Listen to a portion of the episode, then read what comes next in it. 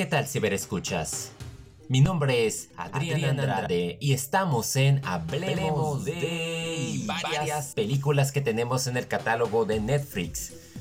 En esta ocasión, pues ya se darán cuenta, no me van a encontrar en video, ahora me van a encontrar solamente en mi voz. Va a haber unos cambios conforme terminamos este año 2020. He decidido regresarme temporalmente a mis raíces que fue cuando inicié Hablemos de Cine podcast, inicié hablándolo en voz. En esta ocasión ya no es necesariamente Hablemos de Cine, aunque el espíritu continúa, sin duda.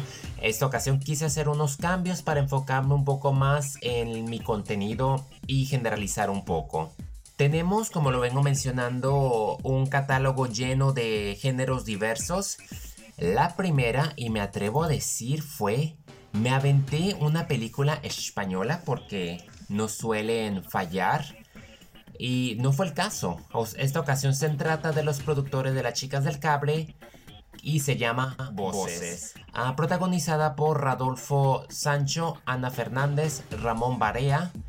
Dirigida por Ángel Gómez Hernández. Es una película cuya trama principal consiste en que luego de un trágico acontecimiento en su nueva casa, Daniel oye un pedido de ayuda espectral que lo hace acudir a un experto en fenómenos paranormales.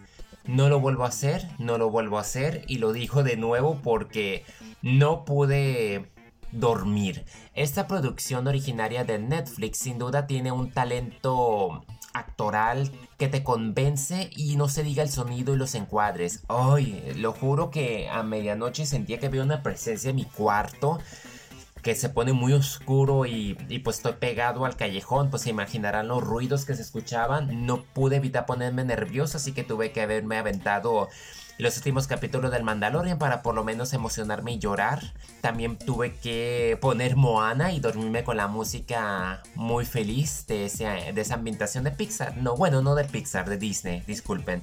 Pero no lo vuelvo a hacer. A pesar de que Voces tiene un contexto muy llamativo, una narrativa que te sugestiona por el tercer acto porque la Inquisición entra en juego.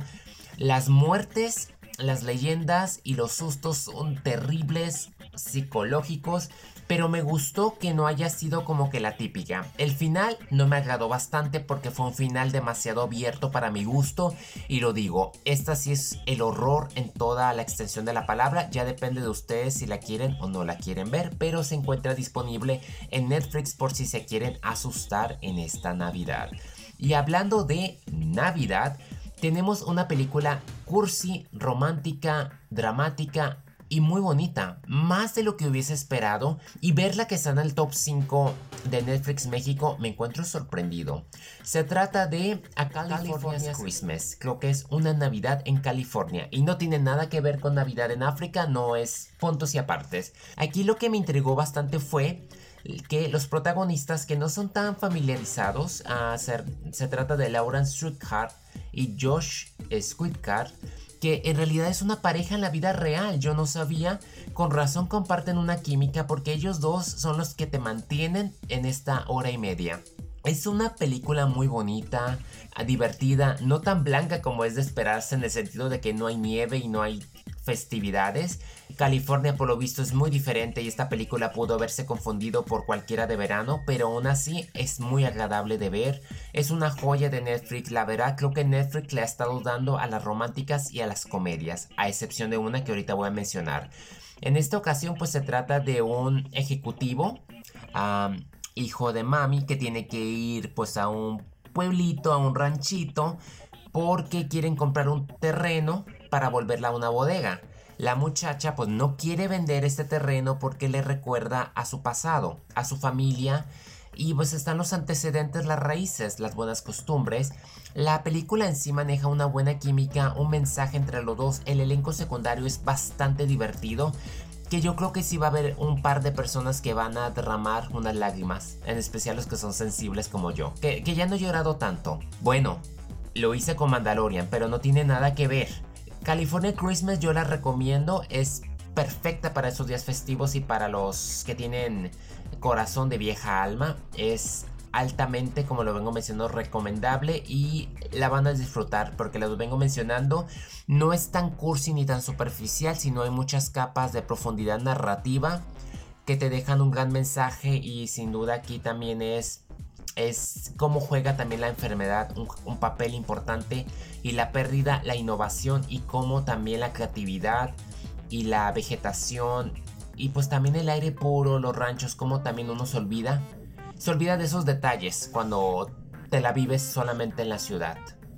Ahora sí, la comedia que me refería que no me gustó bastante es The Stand In, la película Cambio de Papeles de Drew Barrymore, quien ella interpreta a dos personajes. Es absurdo, la verdad, porque se trata de una reina de la comedia con una carrera en franco describe la fama ya no le importa, pero su doble daría todo por ella. Para ser sincero, solamente la vi media hora y no pude verla más. No sé, yo siento que Drew Barrymore es como el Adam Sandler de Netflix, como que ella ha perdido mucho esa calidad. Le falta como que, no sé, es muy floja.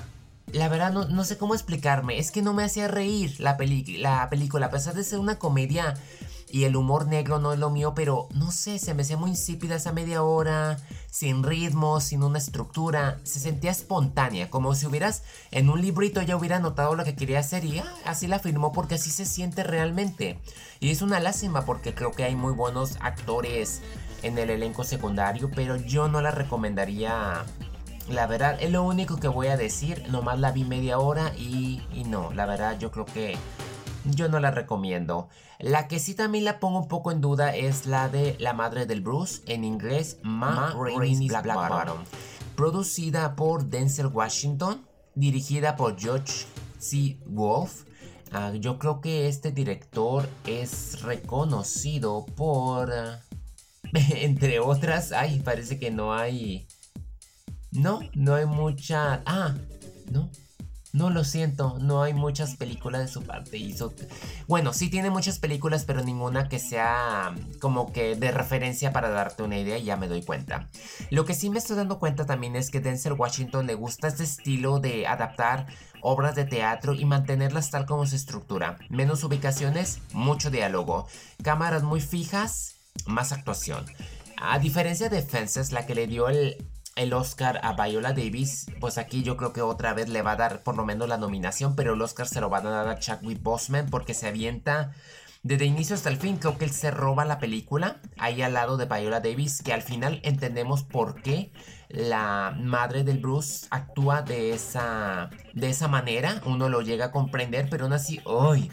no sé, es, no es muy difícil de ver a esta talentosa actriz en este papel que sin duda se transforma, al igual que Chadwick Boseman, que que Dios mío, estaba delgado, delgadísimo el hombre y no sé si, si tuvo que bajar para ese papel o era porque simplemente le estaba pasando fatal por el tratamiento que llevaba. Es, es una pérdida total y yo creo que en la tradición de Head Ledger tiene su Oscar bien merecido. Esta película brilla por su actuación y su dedicatoria, pero hay muchos errores en el sentido de que su ritmo es muy pausado. Eh, la historia se apoya más en las anécdotas para forjarte los, las actitudes. Hay cosas buenas, divertidas, pero hay otras cosas que te aburren. Está tolerable, como lo vengo mencionando, gracias a Viola Davis y Chadwick Boseman. Y por respeto a Boseman, no puedo decir malas palabras de esta producción en general, aparte de que, pues, él lo hizo por Denzel Washington, quien sin duda la beca le sirvió bastante y es, es una lástima porque Chadwick Boseman sin duda nos iba a dar mucho más todavía, pero se nos adelantó. Hay una película que se llama La, isla, de, las, Rosas. Es italiana y se trata sobre un ingeniero idealista que construye su propia isla cerca de las costas de Italia y declara su independencia captando la atención del gobierno y del mundo entero. Aquí se fijó un antecedente porque efectivamente está basada en hechos reales. Es una película que se me hace muy divertida y te entretiene y te llena de historia porque te muestra cómo antes no había, o sea, las líneas de aguas internacionales no estaban tan alejadas en ese tiempo. Es de época y los actores como el niño germano Matilda de Angelis Don Brashihua Disculpen que mencione el nombre porque sí es un poco complicado. Se la llevan muy bien, o sea, eh, tiene bastante historia ingenuo. Te muestran cómo construyeron esa isla y vaya, si, si pudiéramos invertir en personas como estas que quieren cambiar el mundo, las cosas serían diferentes, pero no es así. Me gustó, es excéntrica, podría ser optimista e inspiradora que son las palabras que usa Netflix para referírsela.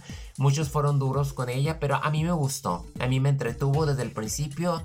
Yo se la recomiendo, nomás que yo creo que sí como que se le, se le pasó un poco la mano a este ingeniero porque, o sea, declarar la independencia por ese, por esa plataforma en plena mar y haciendo visas como que, no sé, pero bueno, las cosas que uno hace por amor, no cabe la menor duda.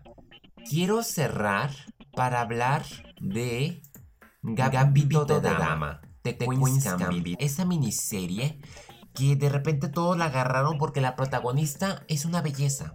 De mi parte, sí se me hace muy bonita, pero no se me hace como que la gran belleza. Tiene algo la actriz. A mí nunca me llamaba la atención. Ahí se trata de Annie Taylor Joy. Era como que X para mí. No estaba en mi radar como Scarlett Johansson, Kate Beckinsale, Kate Winslet, pero tiene lo suyo. He visto que ella apareció en Los Nuevos Mutantes, en Emma, Fragmentado, y en esta ocasión está brillando por uh, The Queen's Gambit. Y sus series se están poniendo de moda gracias a esta en específico. Yo no sabía que este proyecto estaba en manos de Heath Ledger justo cuando iba a terminar Caballero de la Noche en el 2008, que sucede, pues que se mata accidentalmente con ese cóctel y su guion, todo el trabajo, porque Heath Ledger iba a dirigir la película, él estaba trabajando en el guion y se quedó encerrado el guion. A 10 años después, el productor original quiere trabajarla, pues, optan por un formato de serie de 7 capítulos con una duración aproximada de 45 a una hora y se vuelve un rotundo éxito que yo no la tomaba en cuenta porque decía, no, el ajedrez a mí no me gusta. Pues empecé a ver el primer capítulo y era de que no podía dejar de mirarla. Tiene bastante mm, hechos históricos, mucho viaje. ¿Quién iba a saber que todo esto podría existir en el ajedrez? Te enamoras tanto de la protagonista quisieras creer que esta actuación de Beth Harmer sí existió. O sea, en tu mente tú crees que sí existió, no es el caso. Pero no sé, o sea, verla de huérfana en los años 50, cómo crece, obtiene esas adicciones, no es una serie como es de esperarse, es un drama totalmente sobre la construcción y los problemas y los vicios y las problemáticas que tienen las personas, en especial ella.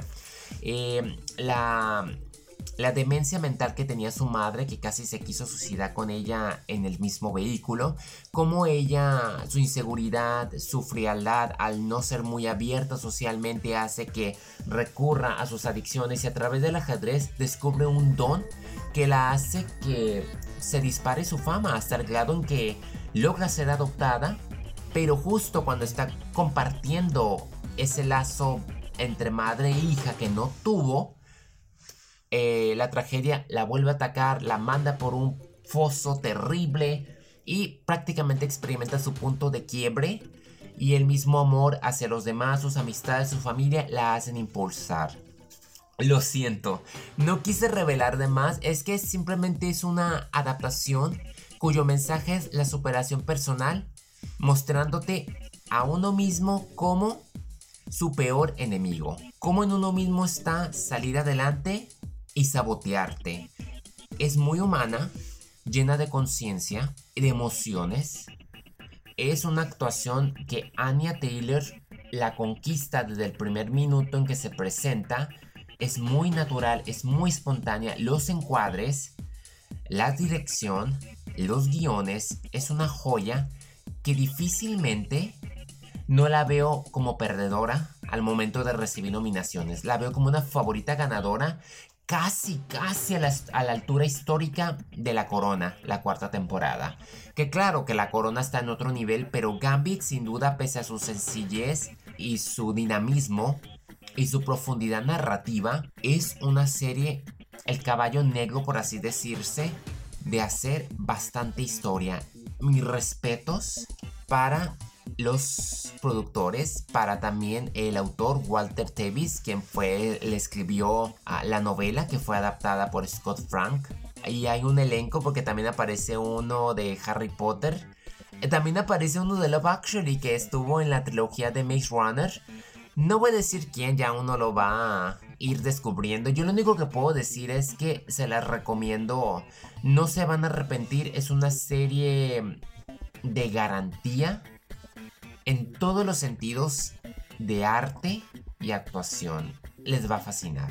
Bueno, esto es todo de mi parte. Gracias por haberme acompañado en esta conversación sobre el catálogo de Netflix. Quédense pendientes de la próxima semana ya que pues estaremos en Navidad, Año Nuevo, entonces van a haber podcast especiales. Va a haber un padre e hijo podcast hablando de las películas de 2020 como también de las series y también no va a faltar mi artículos sobre lo mejor de la década y las críticas de estas producciones, algunas que vale la pena mencionar y profundizar, por supuesto. Mi nombre es Adriana Andrade y estamos en contacto.